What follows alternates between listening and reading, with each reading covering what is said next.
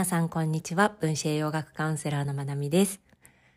昨日の配信が途中で終わってしまって申し訳ありませんでした。ごめんなさい。とね、昨日宅急便が来たと思ったら、のちっちゃい女の子二人が家をノックしてて、のガールスカウトクッキー買いませんかっていう訪問販売でした。のこっちは結構のガールスカウトのファンド、資金集めとして、ガールスカウトのクッキーをガールスカウトのに参加してる本人たちが、の親のサポートのもと、大人のサポートのもと、いろんな場所で売ってたりします。スーパーの入り口で土日やってたりとか、私がやってるマーケットで、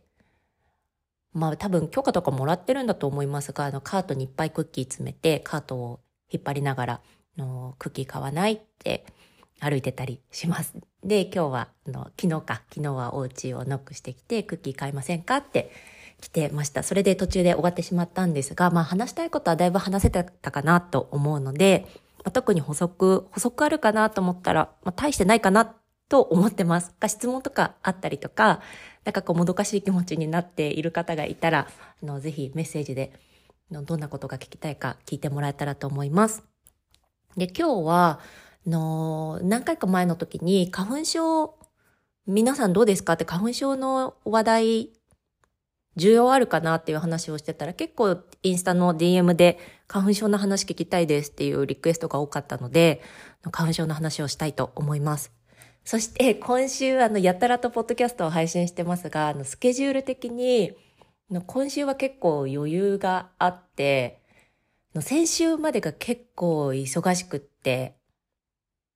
そう、土日どっちもマーケットでがっちりの予定が入ってたりとか、しかも金曜日にの家族のお誕生日のディナーとかがあったので、あったりとか、あとお友達とポットラックパーティーっ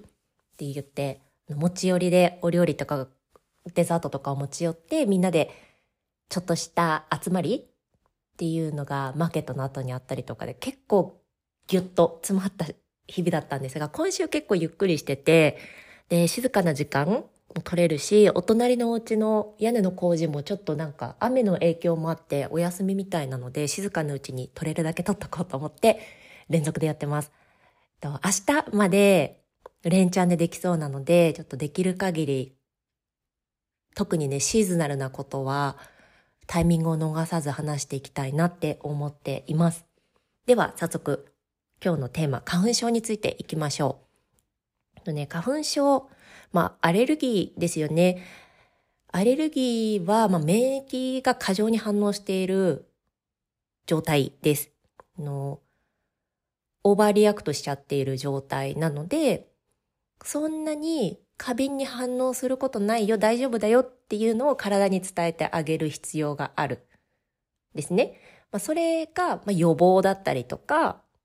まあ、プレベンションって言われる取り組みになります。それに関しては、もう分子栄養学でよく言われるのはビタミン D です。D。まあ、ビタミン D は不足してる人が多いって言われているビタミンです。しかも油に溶けるビタミンなので、サプリメントで取っていたとしても、なかなか吸収がされにくい人もいます。特に、お肉を食べて胃がもたれたりとか、生クリームを食べたりすると、こう、胃がね、ムカムカしたりっていう人だったりとか、こう、お手洗い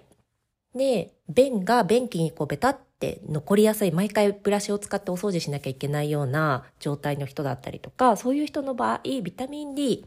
上手に吸収できない可能性もあります。そして、使用性ビタミンなので、やっぱりサプリメントの形状が結構大事になりますね。私はもうビタミン D はすごくずっと一つのものを好きで使ってるんですが、メタジェニックスっていうサプリメントの会社です。のビタミン D のローズマリー味なんかね、ローズマリー味なんですけど、スッとして取りやすいです。の口の中にポタポタポタって何滴か毎日取っているんですが、こっちだと、あの、 Erewhon っていう、もう多分ね、世界で一番高級なスーパーって言われてるぐらい、めちゃくちゃ高いスーパーで、まあ、そこはサプリメントのセレクションがものすごくすごくって、もう充実してて、のこう functional medicine とかに精通している、こうアドバイザー的な人、日本でいう薬剤師さんみたいな方の、正式なね、役職名わかんないんですけど、の知識が豊富な方がいて、必要なサプリのサポートとかをしてくれるんです。まあ、基本的にもうちょっと下のこうランクのスーパー、グロサリーストアでもそういう担当の人はいるんですけど、私がこれまでのサプリメントハンティングしたところ、このエラボンののスタッフさんにかなうレベルでの話を聞けたことっていうのはまだなくて、本当にあの、あ、そっち方面でちゃんと勉強している方だなっていうのは、私が言うのもすごい変だけど、の私以上の知識をもらえないと私はすごくがっかりするんです。だって向こうはプロでやってるから、いや私もある意味プロだけど、そう。だけど、エラオンのスタッフさんはもうね、毎回、あの、あ、もう本当にこんな風になりたいって思うぐらい的確なアドバイスをくれたりとか、理由も一緒にアドバイスをしてくれるので、のすごくいつも感化されてたりします。まあね、その、そのあるレベルのスーパーに行くとこっちでも買えたりするんですけど、日本だとドクターを経由しないと買えないメーカーだと、です。メタジェニックス。でもね、めちゃくちゃいいブランドですね。あの、うん。アメリカ発祥だと思います。アメリカに本社があるブランドで、こっちはこっちであるし、日本は日本で、別？別って言っていいのかな？の日本ではドクターを通して買えるドクターズサプリメントとして販売されてます。やっぱりね、日本の法律の違いがあるので、どこでも買えるわけじゃないけど、でも私は日本で、そのサプリを取り出して、そのまま気に入って、あ、こっちでも買えるじゃんってなって、同じものをずっと取っています。そう、ビタミン D。確かにビタミン D は溝口先生が書いた本で、の、花粉症は1週間で治るっていうタイトルだったかな？の本にビタミン D のことが詳しく書かれています。またリンク貼っときますね。そう。ただ、私はその本を花粉症がまあまあひどい時、の私昔本当に花粉症ひどかったんです。もう10代の頃、小学校、中学校、高校、ひどかったんだけども、毎年薬もらってても、もうあの白目がむくむっていうか、の目の白いとこが腫れるし、もう粘膜すべて腫れるし、もう呼吸できないしみたいな、もうめちゃくちゃひどかったんです。で、ある時に花粉症は1週間で治るっていうのを買ったんですが、その年は結構もう分子栄養学実践してて、症状がほとんどなくなってて、あんまりそれを、なんだ？検討？検討？実験？することはできなかったので、本当に1週間で良くなるかどうかはわかんないですが、まあまあまあ、のビタミン D とアレルギーの関係はすごく根強いし、たくさん研究もされてるし、で、ビタミン D が十分にないことでメンタルに影響が出てきていたりとか、あとは女性であれば更年期以降の骨が脆くなりやすかったりするので、しっかりとっておきたいビタミンですね。で、これは干し干し椎茸とか切り干し大根とかそういう乾物からも取れるし、まあ、キノコ類からも取れる。で、キノコ取るときは、ちょっとでも直射日光当ててから食べるといいです。あの、干し椎茸みたいにカラカラにしなかったとしても、ざるにキノコ置いて、ちょっと外に出して太陽の光浴びせてから食べるだけで、ビタミン D がもう何倍にもなるって言われているので、まあ、ちょっとした工夫でそういったことができるといいかなって思います。で、あとね、日焼け日光に当たるのもすごい大事なんだけれども、それだけでもやっぱり足りないっぽいっていうことが分かってきました。のカリフォルニアって1年を通して結構日光当たるんですよ。だけども、カリフォルニアの人口の50%前後の人たち、詳しい数字忘れちゃったんですけど、がビタミン D 不足って言われてるんですね。なので、日光当たってるから大丈夫とも言えないなっていうことは身をもって体験してたりします。で私自身の経験では、やっぱりサプリを飲んだ時は、血液検査での数値の変化っていうのが、やっぱりきちんと見えたので、もちろんね、大会も大事なんだけれども、やっぱ取りすぎも良くないし、取ってても効果ないのも良くないし、日に当たってるから大丈夫って思ってても、実際のところ血中濃度が低いっていうこともあるので、私は自分に合う量っていうところを見つけて、日光にも当たりながら、キノコも食べながら、サプリも取ってるっていう感じです。なので、まあね、免疫に影響するビタミンなので、ビタミン D。まあね、十分に足りてる人はほほとんどいないって言われてるビタミンなので、まあ、質のいいものを、吸収とかをね、よく考えられたサプリを取れるといいんじゃないかなって思います。で、これがまあ予防の位置づけとしてですね、ビタミン D。それから腸内環境、デトックス、まあ、肝臓っていうところはめちゃくちゃ大事になってきます。ここの2つができてないとアレルギーとかアトピーとかっていうのはずっとずっと付きまとってくると私は思ってます。そう。だけど今日腸と肝臓の話してしまうとの多分3時間ぐらい話さなきゃいけなくなっちゃうので今日はま予防っていう点ではまずはビタミン D 大事ですよっていうところとプラス腸内環境と肝臓も忘れちゃダメですよっていうそこだけお伝えしておきます。そして残りはもうすでに症状が出ている場合どうしたらいいのっていう対処をお話ししたいと思います。最近ずっと自律神経の話が続いてたんですが、今日はがっつりザ栄養みたいな分子栄養学的な栄養素とかサプリメントの話をしていきたいと思います。そうで、さっき腸内環境と肝臓ってお話をしましたが、ここを整えたいってなったら、自律神経と血糖値は無視できないです。もう何事もそうだけれども、まずは血糖値整える、自律神経整える、つまりはホルモンバランスを整えることが一番最初。内分泌系を整えて、そしてそれから初めて腸内環境を整えることができます。で腸内環境が整って初めてデトックスに行けるので、でデトックスってのお話ししていますが、あの肝臓で分解して体の外に出せる状態に物質を変化させていくっていうものがデトックスだから肝臓も元気にしなきゃいけないし肝臓にねとにかく負担がかかりすぎちゃってるんですよね現代人って。それを緩和してあげる。でそのためには腸内環境良くないとできなくって。腸内環境を良くしたかったら、えっと、栄養状態ももちろんなんだけど血糖値と自律神経を整えることでホルモンバランスを整えていかないと話が始まらないよっていう。そういう流れがあるのでよしじゃあファスティングしよう。それで良くなるかって言ったらもしかしたら一時的な効果はある人はいるかもしれないけどサスティナブルな効果は得られないんじゃないかなって思います。このね、順番がすごく大事なので。はい。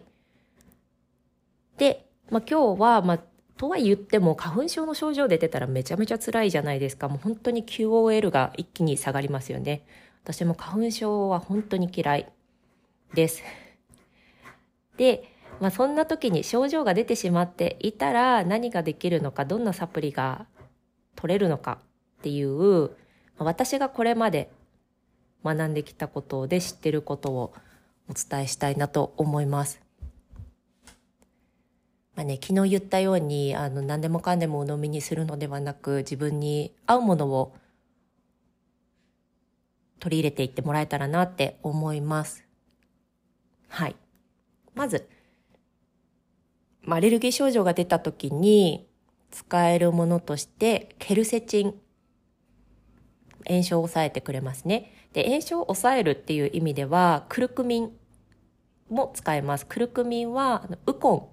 ターメリックの中に含まれている成分で、まあ、クルクミンもケルセチンもどちらも炎症を抑える効果がとっても強いです。で、花粉症に対して取っていける、取ることができるというか対処症状に対して効果があるんじゃないかって言われているサプリメントたちってほとんどが抗炎症、炎症を抑える力があるものたちになります。なので、ケルセチン、クルクミン、あとはビタミン C。まあ、ビタミン C はね、免疫っていうところもあったりするけど、あとはヒスタミン。抗ヒスタミン作用っていうものもビタミン C あったりします。そして、あとは EPA かな、オメガ3。この辺も炎症を抑えてくれる力があるものになります。ケルセチン、クルクミン、ビタミン C、EPA、まあ、オメガ3です。あの、お魚とかね、アマニ油とか、まあ、酸化してるものではなく、こうフレッシュなアマニ油なんかを取れるといいのかなって思います。そして、ハーブなんかで言うと、ネトルなんかはいいかな。あとは、フキ。フキノトとか、そういう苦味のある入るのお野菜は、のデトックス、ね、助けてくれるので、アレルギーの症状にもいいと言われています。ので、苦味があるような春の野菜はすごくいいかなと思います。油中のお野菜だったりね。で、ネトルなんかはよくハーブティーなんかで入ってたりします。ので、こう、アレルギー用にブレンドされたものとか見ると結構ネトルが含まれてるハーブティーが多かったりします。あとはね、ブロメラインっていう成分、これはタンパク質を分解する酵素です。パイナップルとかに入ってるものなんですが、これもアレルギー症状を抑えたりするよって言われてるものだったりします。で、あとは、そうだな、あと、まあ、腸内環境を整えるためにプロバイオティクスっていうのも大事になってくる。プレバイオティクス、プロバイオティクス、ポストプロ、ポストバイオティクス。プレ、プレバイオティクス、プロバイオティクス、ポストバイオティクスっていう、プロバイオティクス、うんと、いい菌たちの餌、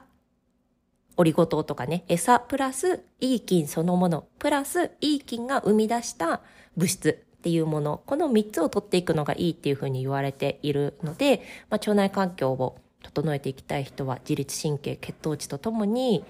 腸に住まわせるものたちのお世話をしてあげるといいのかなって思います。そう。で、あとは、あとはこれだな。えっ、ー、とね、アレルギー症状って要はヒスタミンが多くなりすぎちゃってるんですよね。ヒスタミンがたくさん出てしまうことでいろんな症状が出てくるからヒスタミンを抑える薬っていうのがアレルギーの薬の一種だったりします。抗ヒスタミン剤って言われるお薬って、ヒスタミンを抑えていくお薬だから。で、そのヒスタミンを上手に体の中で分解できてないと、体の中にどんどんどんどんヒスタミンが溜まっていってしまって、アレルギーの反応が出やすいっていう傾向もあったりします。で、中にはこのヒスタミンって食品の中にも含まれるので、そのヒスタミンができるだけ含まれてない食事を推奨するっていうダイエティシャンとかもいたりします。そう、あの、作り置きのものは食べないとかね、缶詰、パッケージフードなんかはヒスタミンが多かったりするし、これはヒスタミンが少ない食事とか多い食事とかやると結構リストで出てくると思います。で、まあ、このヒスタミンっていうものが問題になってくるから、このヒスタミンを分解する酵素っていうのを取るっていう手段もありますね。これは DAO アルファベットで DAO って書くんですが、ジアミンオキシターゼって言われる酵素です。トリプトファン代謝酵素の一つって言われているものですね。まあ、ヒスタミンを分解していく酵素の一つになってます。どうだろう？日本で私このサプリ見たことないというか探したことがないんですが、こっちでは結構この DAO って書かれてるサプリメントっていうのを目にしたりします。特にこのアレルギーのシーズンなんかだったりすると。はい。あとは、そうだな、アレルギー用に組み合わされたコンビネーションのサプリメントの中なんかに DAO と、あとはブロメライン、パイナップルの酵素、タンパク質分解酵素とかそういったものと組み合わせて入っていたりもします。まあ、この辺かなって思いますね。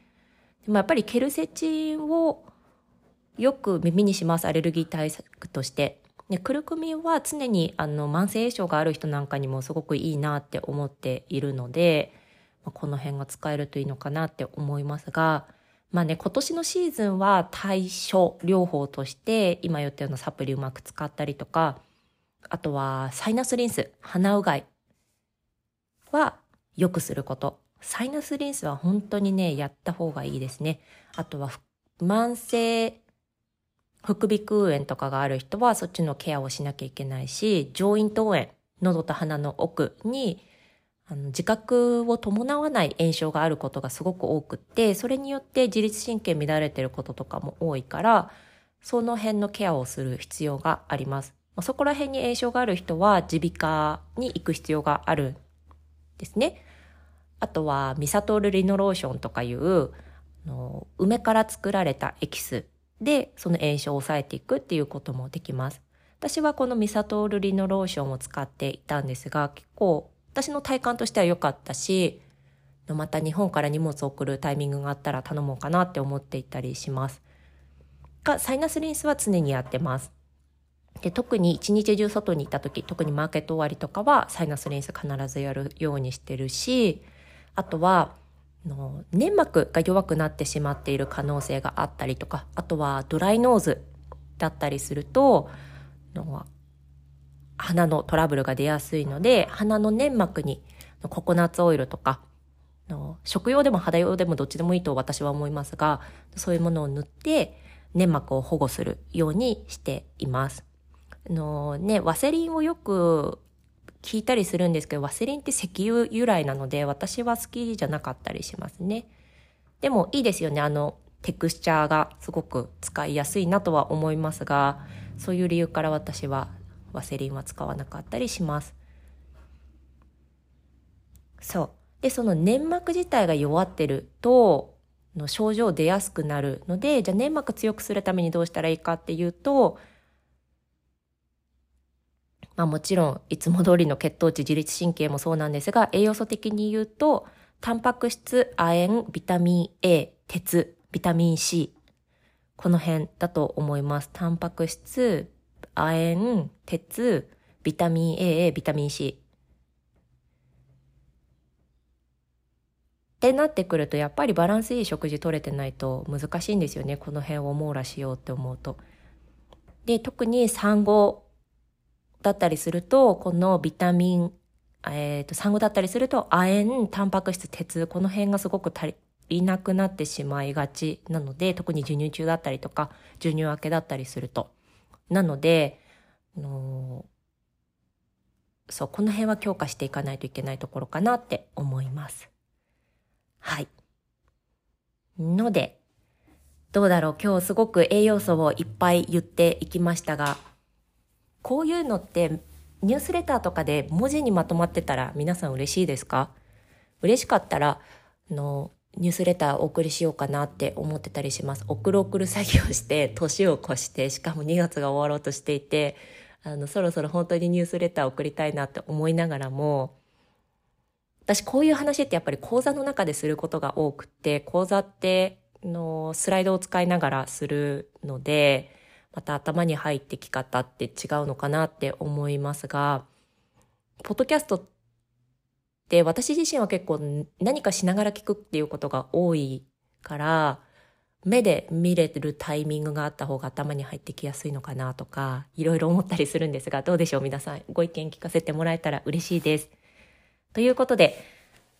アレルギー、花粉症に使えそうなものを上げてみました。で、去年もアレルギーに関してお話ししていますが、あの、アレルギー症状、私は、なんだ、どうやってもナチュラルにサプリメントだけで対処したいとか頑張らずに、あの、ひどい時は薬飲んでいいと思ってる派なので、で、薬飲んでも全然効かないっていう場合、で特にお子さんとかがそれで症状で夜寝れなかったりするとすごい辛いと思うので、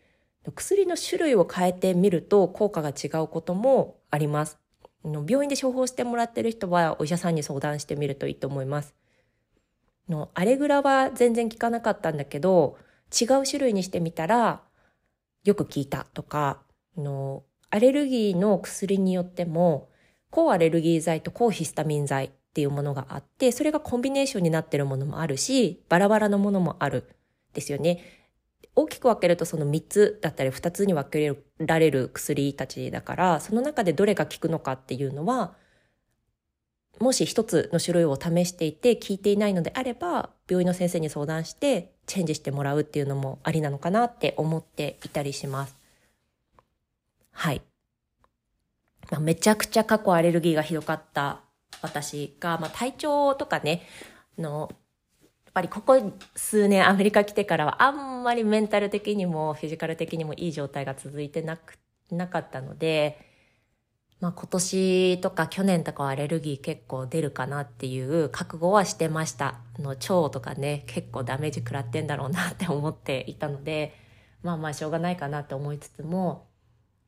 1月結構ひどい時がありました。アレルギーが始まりの頃に、ああ、もうまたこのシーズン来たと思ってすっごい憂鬱だったんですが、まああれこれいろんなサプリ取ったりとか、あとはこまめにサイナスリンスの鼻うがいしたりとかしていたら、今はもうほとんど時々喉がめちゃくちゃ痒くなったりっていうぐらいになってきました。ので、あのね、昔みたいに白目が腫れるとか、全く呼吸できなくて寝れないとかそんなことはないので、アレルギーの症状は場合によってというか、まあ、改善してるっていうふうに私自身は言えるのかなって思います。日本にいた時は数年ほとんど花粉症フリーな年もあったので、まあ今、花粉症めっちゃ辛いっていう方は希望になったらいいかなって思います。なので、まあ今年はもうね、シーズン始まってしまっていると思うので、症状に対処していくっていうやり方で、やりつつ、来年の花粉症のシーズンに向けては、対処療法ではなく根本的なところ、の腸内環境だったりとか、肝臓だったりとか、そっちにもアプローチして来年のシーズンを迎えられるといいんじゃないかなって自分を含めそんな風に思っています。